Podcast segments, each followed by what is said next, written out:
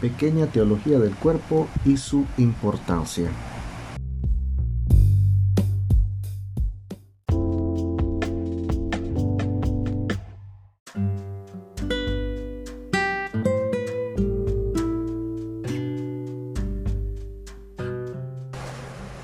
Muchos de nosotros tenemos la idea de qué es la teología o hemos leído algo, pero son pocos, desgraciadamente, los que toman como objeto de estudio el cuerpo y todo lo que implica desde el punto de vista teológico. Nuestro cuerpo es parte fundamental de nuestro existir. Soy cuerpo, con él me doy a conocer, me relaciono, conozco, siento, amo, etc.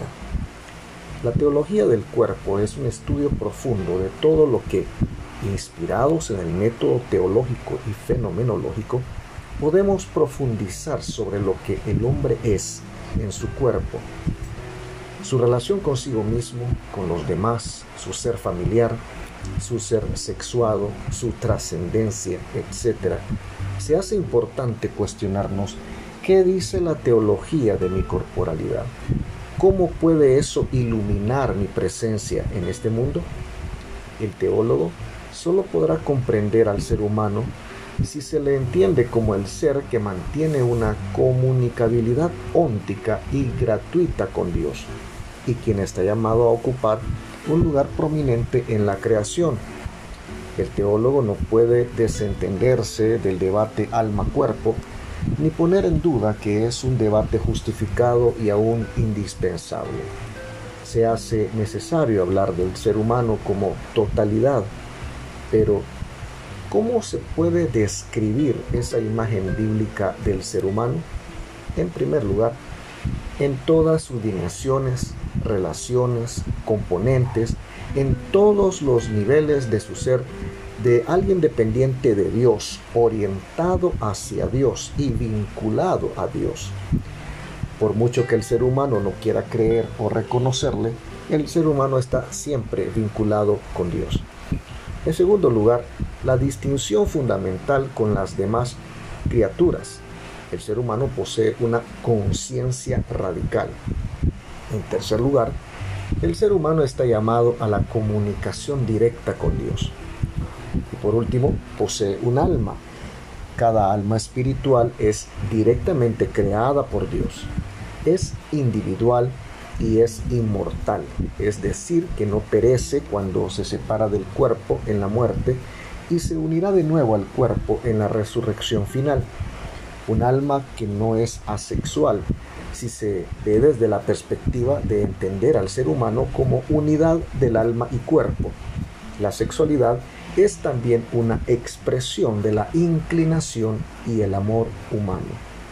La salvación integral del hombre que proclama la Iglesia incluye la salvación del mundo creado del cual el hombre forma parte. Por otro lado, es necesario que la teología muestre no sólo la íntima relación existente entre el hombre y Dios, entre cada ser humano y la sociedad humana, sino también la unidad existente entre el hombre y la sociedad con todo el cosmos. Ante la pregunta, ¿qué es el ser humano? Podemos decir que el ser humano es de Dios. Esta es la última y suprema respuesta de la teología que en definitiva el ser humano puede esperar. El ser humano tiene la noble tarea de transformar su mundo para bien y para eso se hace necesario educarnos como tales, reconociendo a Dios en nuestra vida y comunicándonos con Él.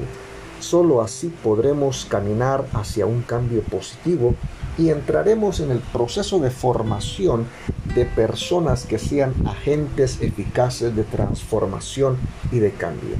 Se hace necesario construir una nueva antropología una antropología sin miedos, una antropología que promocione su lenguaje, tal como el abrazo, el beso, la caricia, el gesto, etc., de tal forma que los demás seres nos vean cercanos.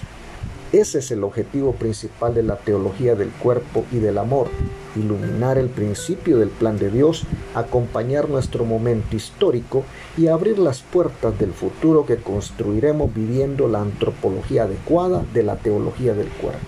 En otras palabras, una teología antropológica que revalorice el cuerpo humano, hermosa creación de Dios.